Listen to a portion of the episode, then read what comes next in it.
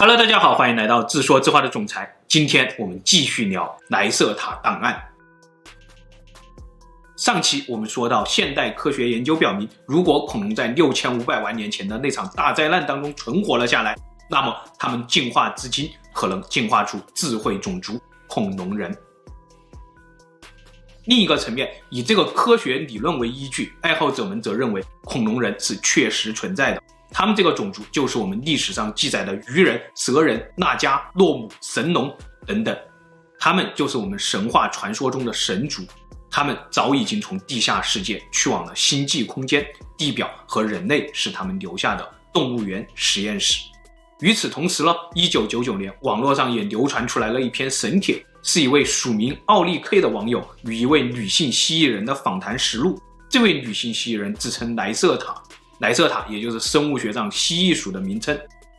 上期我们已经展开了奥利 K 与莱瑟塔访谈中的几个问题，今天我们继续分享这份莱瑟塔档案中所谓的地球历史、地球真相。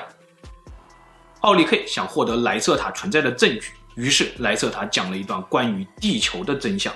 莱瑟塔说，六千五百万年前的恐龙时代，他们的许多祖先都死于全球性的大灾难。人类科学家认为这场灾难是一颗小行星撞击地球造成的，但事实上，在莱瑟塔种族掌握的历史资料当中显示，这并不是一场自然浩劫，而是由两支敌对的外星种族在地球上争夺资源而导致的。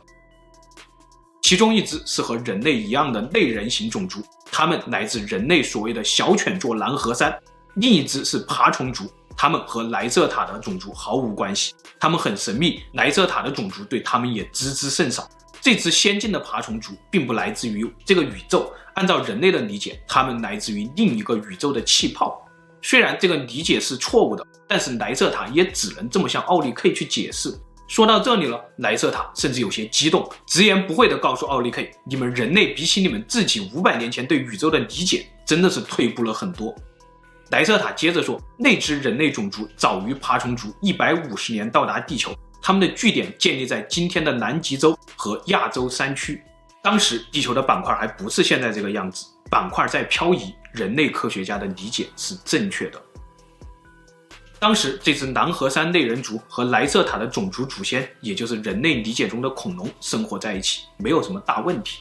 接着，先进的爬虫族来了。狼和山的类人族尝试着与他们和平沟通，但是并不成功。全球大战在数月之内就爆发了。这两只种族对地球都很感兴趣，但并不是因为地球的生态和地球动物，而是他们需要地球的矿产，尤其是铜。铜是控制宇宙立场的重要元素。聊到这里，奥利克希望莱瑟塔能够将这当中的物理原理说得更加清楚一些。而莱瑟塔却说出了一段让人难以接受的真相：人类是这个宇宙中少数没有思维的物种。人类太过于依赖数学和观测的结果，其实肉眼所见的都是幻象。比如莱瑟塔的种族可以大大方方地走在大街上，因为人类没有思维，所以他们的种族只需要稍加干扰，人类就会认为眼前的这个蜥蜴人是一个曼妙的少女。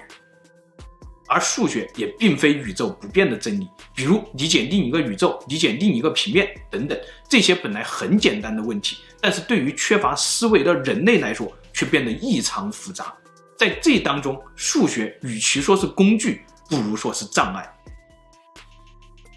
人类之所以没有思维，是因为创造人类的种族在创造之初就限制了人类这方面的基因，但是人类的祖先地球古猿。本来是思维力很强的一种物种，结果后来为了保障人类基因上的这把基因锁，防止人类再次在繁衍的过程当中被其他有思维基因的动物所污染，创造人类的种族，消灭了地球上其他拥有思维基因的人属物种，所以现在地球上只存在智人一种。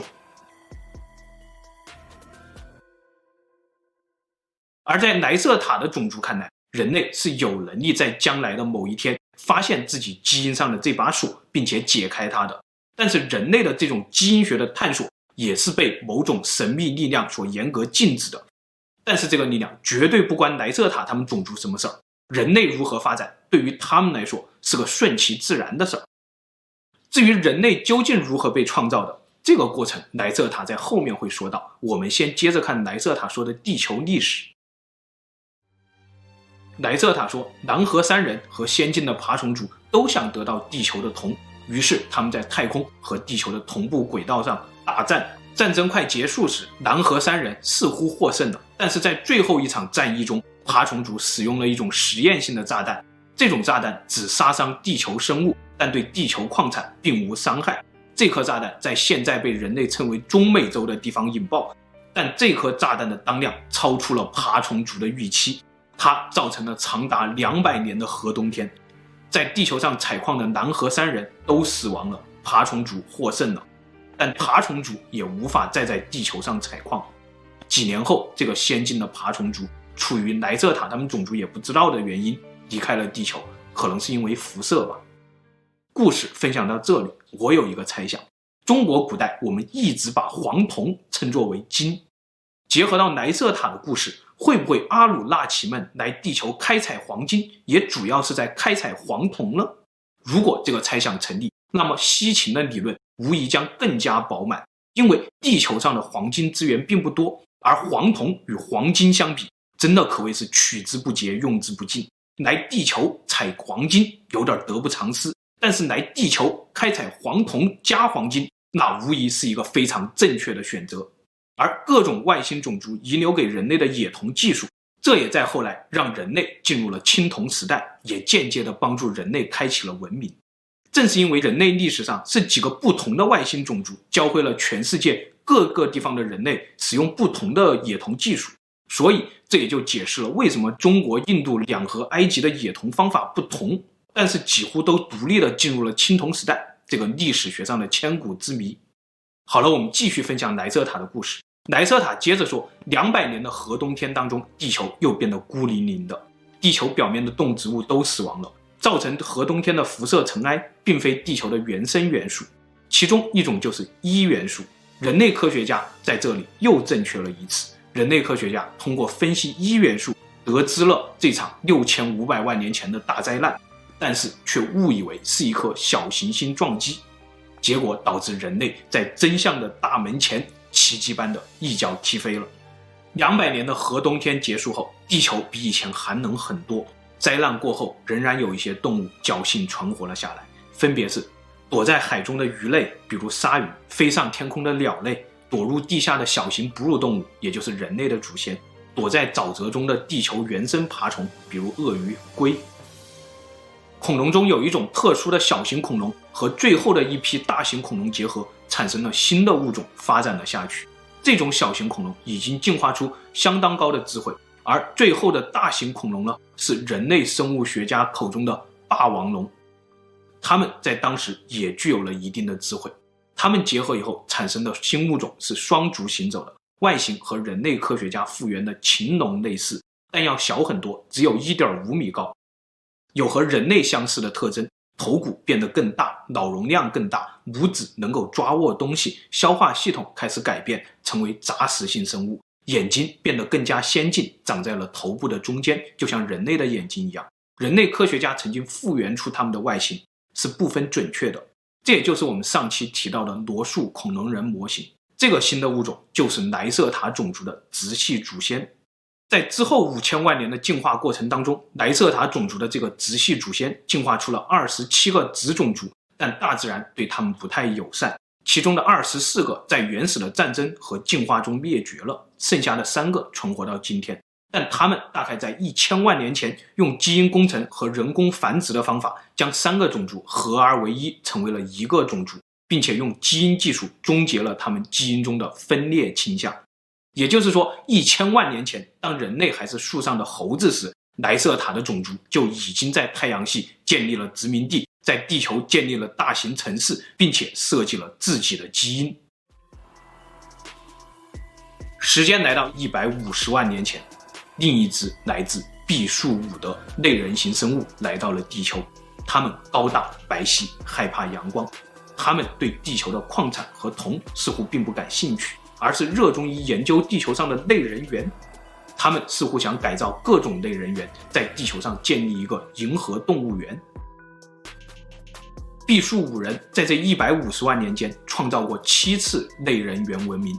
先创造一个，过一段时间以后，他们不满意这些创造了，就会毁掉，然后再创造一个。现在的人类文明是他们创造的第七个文明。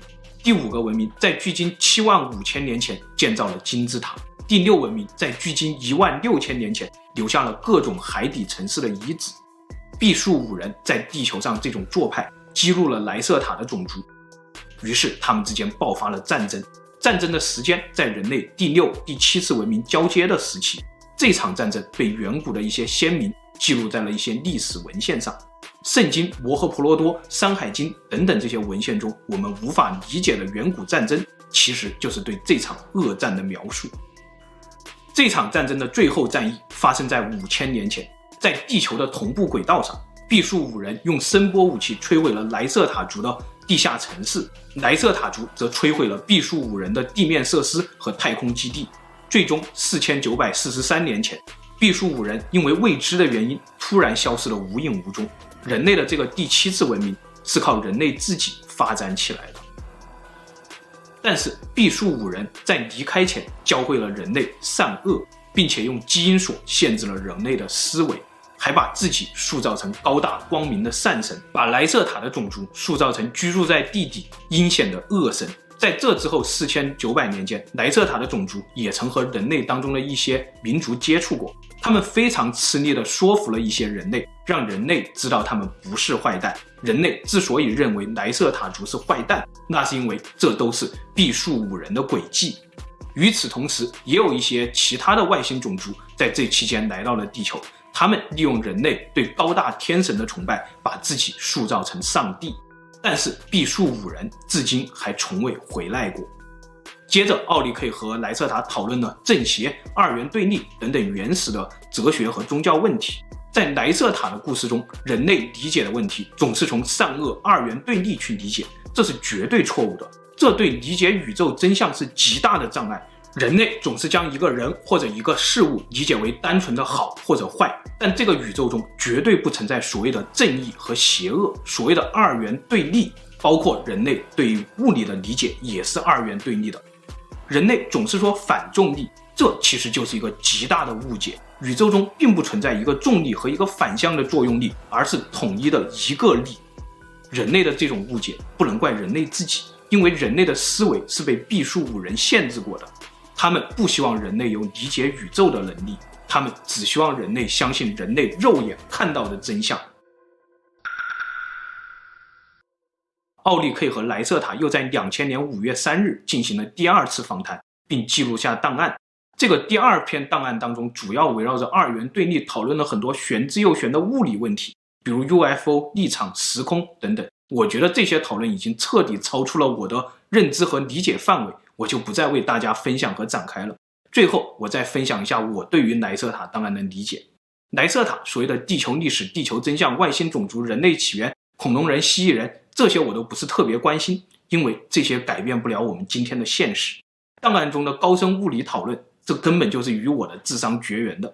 但是这份档案中真正让我佩服的是，他说出了一个道理：宇宙不是二元对立的。宇宙不存在善恶，所谓的智慧，我觉得就是看清这个道理。